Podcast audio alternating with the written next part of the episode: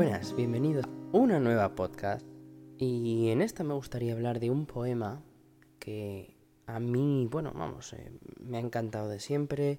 Lo conocí en la versión inglesa y ahora mismo tengo una traducción española que no recuerdo muy bien dónde encontré, que realmente me ha gustado. Y quería compartirlo con vosotros y contaros un poco también qué ideas me despiertan o cómo interpreto algunas cosas. Y es, lo he dicho, una interpretación personal que a mí me ha resultado útil y quería compartirla. El poema se llama Invictus y está escrito por el poeta inglés William Henley.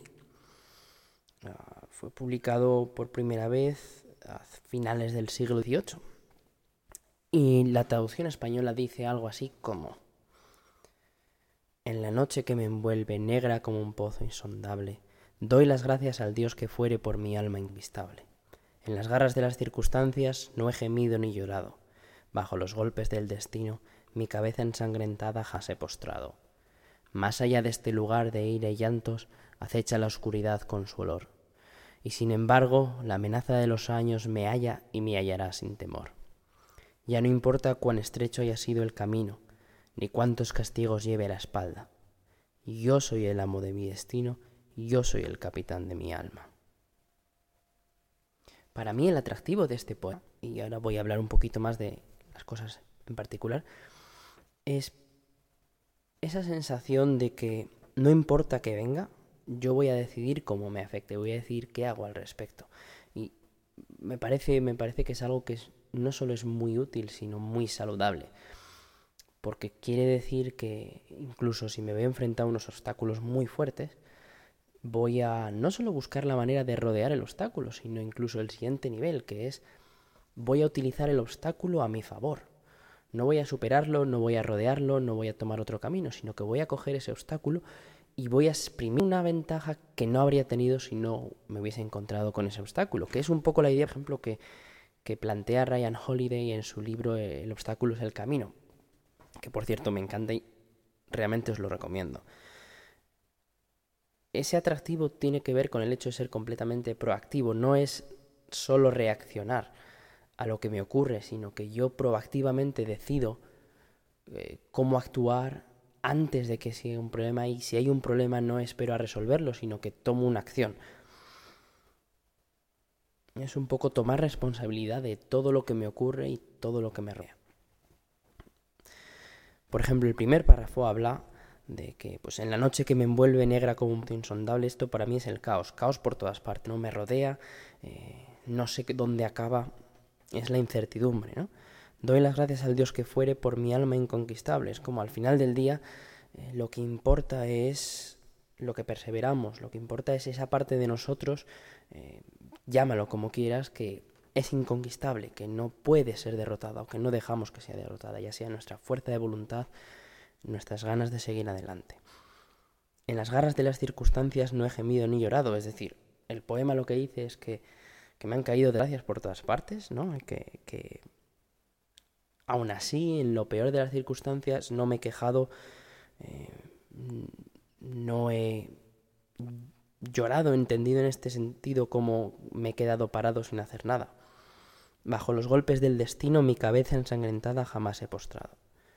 A mí estas probablemente son dos de las líneas que más me gustan del poema, porque básicamente vienen a decir que, que me he llevado golpes, ¿no? Del destino, de, de mi historia, de mis circunstancias, de aquello que me he tenido que enfrentar. Me he llevado golpes y han conseguido sacar sangre, ¿no? O sea, no han sido golpes bajos, sino que o suaves, sino que realmente ha sido algo duro.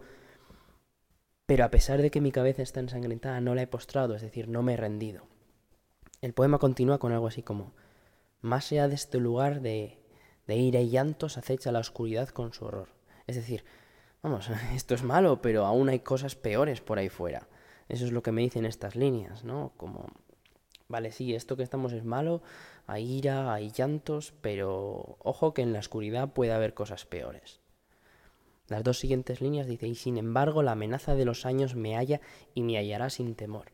Es decir, no sé qué viene en la oscuridad, no sé qué va a venir a por mí, sé que en algún momento algo va a venir a por mí, pero me va a hallar sin miedo, porque tengo un secreto para vencer a cualquier amenaza de los años, es decir, del tiempo. Ya no importa cuán estrecho haya sido el camino, ni cuántos castigos lleve a la espalda. No importa cuánto haya sufrido antes, no importa cómo de difícil haya sido llegar hasta aquí. Ahora tengo un secreto para seguir adelante pase lo que pase.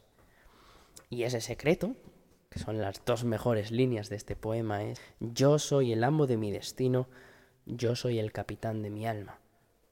Que para mí no viene a decir otra cosa que yo mando y yo decido. Y lo que venga no puede dictar nada respecto a mí salvo que va a ocurrir. Pero cómo yo reaccione o cómo yo me adelante, me prepare, cuide de mí mismo, eso lo decido yo porque yo soy el amo de mi destino. Yo soy el capitán de mi alma. Es decir, tomo responsabilidad de todo y de mí mismo sobre todo y decido antes de que pase de que voy a hacer algo al respecto y de que me voy a tomar las cosas de una manera que me posibilite hacer cosas, sino que me detenga de hacer cosas. Todo esto también me recuerda a uno de los libros que he leído recientemente, que es, eh, de un Víctor Frankl, em, El hombre en busca del sentido último. Y una de las cosas que me fascina de este autor es que eh, pasó mucho tiempo en por lo menos dos, dos campos de concentración de los, de los nazis, del régimen nazi. E incluso en esas circunstancias, él no sintió que pudiesen con él, en el sentido de que había una parte de él que no podían tocar. Llámalo su alma, llámalo su fuerza de voluntad, pero incluso en esas circunstancias realmente terribles, pudo decidir al respecto y pudo tomar responsabilidad de lo que le rodeaba. Y una de las cosas que dice es ese sentido de propósito que uno adquiere cuando decide que va a tomar responsabilidad de las circunstancias, que es algo que no se puede controlar, pero sí que uno puede tomar responsabilidad y decidir antes siquiera de que algo malo pase, que pase lo que pase, va a continuar y va a encontrar una manera. Y eso es lo que significa este poema para mí. Espero que os haya gustado, ¿no? Esta interpretación personal mía del poema. Espero que os haya gustado el poema. A mí me parece que independientemente de mi interpretación o de lo, lo que a mí me pueda gustar o lo que pueda significar para mí, es un poema realmente precioso. Si os manejáis con el inglés, os animo a, a buscar la versión original y si no, en las notas de esta podcast estará escrita la traducción que encontré, que una vez más no sé de dónde viene y es una de las cosas que estoy intentando encontrar para dar crédito a los que hayan hecho esta traducción, pero ahora mismo no tengo mucha idea. Si tienes idea de qué traducción es o quiénes son los autores, déjamelo en los comentarios o mándame un mensaje para que lo pueda incluir en las notas de la podcast. Em, simplemente eso, esto es un poema que yo durante muchos años me ha, me ha ayudado, me ha dado fuerzas cuando ha habido momentos malos.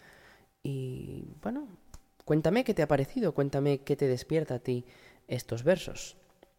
Gracias, nos vemos otra vez.